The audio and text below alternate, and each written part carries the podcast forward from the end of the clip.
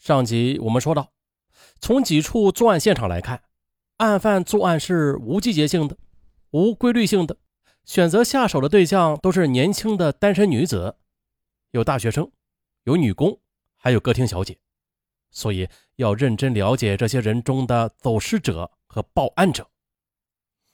在接下来的案情分析会上，方队又大胆提出并案侦破的设想，如果大伙儿都同意。他准备上报领导处。他说：“呀，三二七和尚女尸案，四六大兴南公厕女尸案，六幺五小树林女尸案，七二零无名尸案，完全可以并案侦破。因为他们之间，我认为有共同点。谁都清楚，并不是很多案件都可以并案的。并案要有原则。哎，什么原则呀？我问。啊，很简单的。那。”我给你讲个例子，你就明白了。这是几年前的一个案例，我们队是侦破了一起强奸案。据报案的被害人说啊，他是在熟睡中被人用尖刀逼迫之后强奸的。案犯逃跑后的被害人发现家里的灯泡不亮了，拧紧之后啊，这才亮。也就是在半个多月后的又有一起强奸案，也是入室强奸。报案人被强奸之后起身开灯，发现灯不亮。原来是总闸被人拉下了。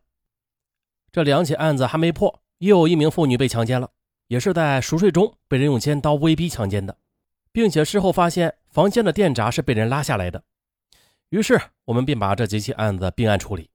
因为啊，第一，作案的主题是相同的，都是强奸，都是一名罪犯；第二，作案都是在凌晨两点到四点之间，并且都是在屋内。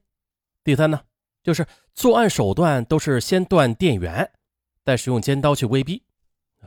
虽然这些迹象并不能百分之百确定这是同一人所为的，但是它的可能性非常大。破案之后，通过交代啊，的确也都是一个人干的，这就说明我们的思路并没有错。咱们再看近期的这些案子：三二七、四六、六幺五和七二零。之所以具备并案侦破的条件，因为作案的时间都是在深夜，都是属于户外强奸，只有三二七比较例外，但是也可以推断是被害人反抗不从到杀戮的，案件性质还是一致的，因此呢，这犯罪嫌疑人袭击的目标也是比较一致，都是年轻女性，特别是作案手段很一致，都是强奸凶杀。而且呢，犯罪者使用的都是相同的作案工具。另外呢，从被害人遇害的地点来看吧，犯罪嫌疑人他活动范围大多是在交通干道旁。方队，并案侦破的话，如果思路对了，可以加速破案；但是如果错了，要走弯路的，甚至会走进死胡同。这时有人提出疑问，方队说了：“如果案子破了，我给大伙请功。”如果这个方案错了，我一个人顶着。就这样，方队在会议快结束的时候决定，葛军、老关、文良等人在一些重要场所加强侦查防范，其中包括到火车站去寻找案犯。小罗和小玉等要到娱乐场所去暗访，同时建议在全市范围内开展一次扫黄活动啊，拉开大网。持平由老袁等几个同志暗中保护啊，干嘛呀？色诱，啊！夜间专往重点易发案地区的黑暗僻静处，采取以色诱骗色狼上钩的方法，啊，寻找凶手。方队认为，如果顺利持平这一组所用之方法，应该是最有可能成为侦破此案的突破口的，也是行之有效的擒凶手段。啊，尽管此方案有人反对，但是方队最终还是坚持上报处领导。就这样。决定了下来。我随后跟着方队的车回到刑警队的队部，在队部办公室的那间套间里，老关他们几个人正在询问一名坐在椅子上的女人。这女人二十六七岁，由于坐着看不出身高，长得倒是挺匀称，肤色白净，五官很端正，一头长而黑亮的秀发披在肩上，这衣着呢也是非常的时髦。只是由于刚才遇到了强暴，使他显得衣着有点凌乱。他一边回答着老关等人的询问，一边不时的用手整整头发，还从小手提包里拿出唇膏来，反复的涂抹口唇。那个人大概是有一米七几的个头，很有劲儿。他死死的抱住我，我挣不开。这个女人便开始讲述她刚才遇见的那桩可怕至极的事儿。她说呀，在晚上八点多钟的时候，她独自一人步行去歌厅上班。当走到厂区门立交桥的河边的时候，他就发觉有一名男子从一辆小面包车上走了下来，在后边一直尾随着他。他的心里有些害怕，便加快了脚步。可不曾想，那名男子也是快步的跑上前来，掏出一把尖刀要他服从。他见四周无人，这里很僻静啊，如果呼救或是反抗，他会有生命危险的，便没敢呼救，对那个人道。好的，你别扎我，我都听你的。你别把我的衣服给扎破了。哎，好家伙，这衣服可能挺贵啊。不用说，这名女子今晚遇到的这个家伙呀，就是那名凶犯。那名女子接着又说：“他逼着我，让我上了他的汽车，然后就拉着我跑了一大段路，直开到八达岭高速路上，然后又往下一拐，拐到了一条小土路上。”然后上了那座小山，就是在那儿，他，他就把我。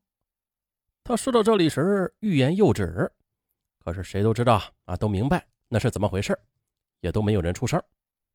停了一会儿的，他又继续说：“完事之后的，那个男人又要把我身上所有的钱都给他，并且拿走了我的暂住证。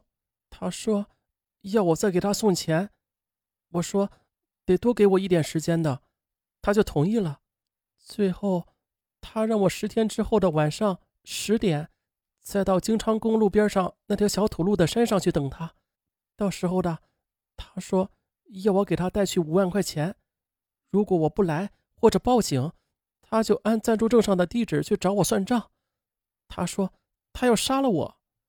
我本来很是害怕的，赶回住处之后的。我同宿舍的小兰子还没有睡，他问我为什么不去歌厅又回来了呀？我开始不想说，可是越想越憋气。小兰子是我同乡嘛，姐妹中我们俩的关系又最好，于是我便忍不住的把今天晚上遇到的事儿都一股脑的跟他说了。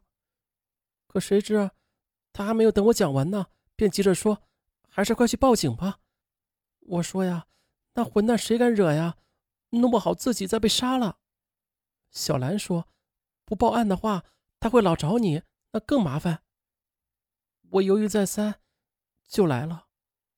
啊，方队又让他详尽的描述了那名歹徒的相貌特征，又让女侦查员池平问了许多与破案有关的细节问题，然后再由池平带着他去了技侦部门。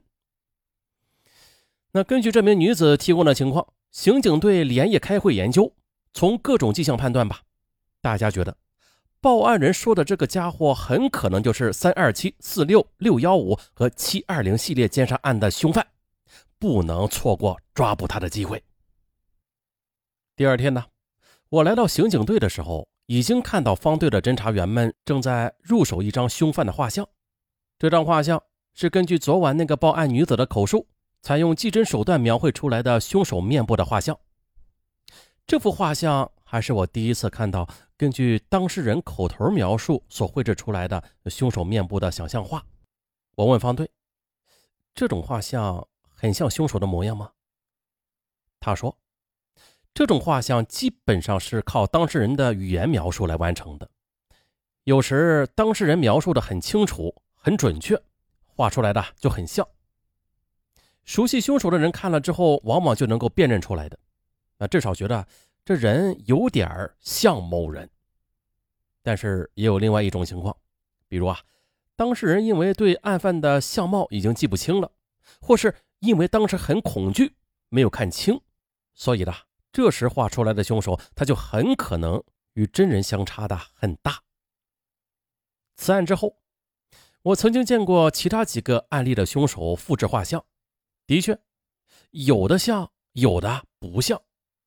但是吧，这种画像在公安侦破里仍然具有不可忽视的作用的。我毫不怀疑，大多数的这种画像在一定程度上，多少还是能够接近凶手本人的。此时的队员们是人手一份画像复印件，分头的去有关单位和部门去找线索，了解有无画像上的人。有的队员请保卫部门和街道的居委会帮忙辨认，有的队员去一些歌厅找小姐进行辨认。方队认为这案情已经是越来越明朗化了。啊，犯罪嫌疑人向当事人敲诈，约定了见面时间，那就是一个绝好的抓捕时机。刑警队也是反复研究了抓捕方案。女侦查员池平，她提出了自己假扮那名被强暴的女子，诱捕色狼，使之就范。